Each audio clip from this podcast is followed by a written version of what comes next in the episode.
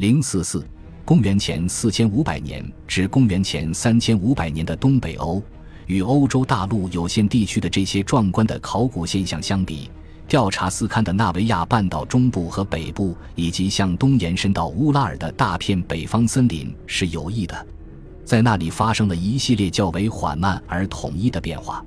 中石器时代文化从全新时开始就出现在这里，人们生活在半地穴房屋中，通过采集湖泊和池塘中的欧鲢鱼捕鱼，猎杀森林中的麋鹿、猪和其他动物，以及波罗的海沿岸的海豹为生。他们制作木质和桦树皮的容器，装备包括独木舟和兽皮艇、浮漂、渔网和陷阱，以及滑雪板。从公元前四千纪开始。陶器的使用就从东欧新石器时代晚期的群体扩展到普里皮亚特沼泽地区的群落，然后沿着第聂伯河上游和伏尔加河一直延伸到莫斯科地区。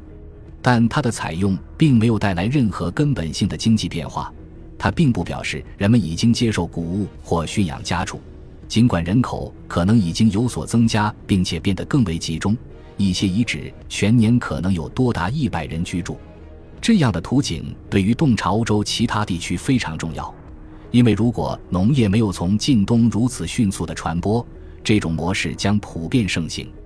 甚至更为相关的是，该模式在那些农业未能渗透的地区仍然存在，特别是在北欧平原相当大的一部分地区，在农耕群体的夹缝之间。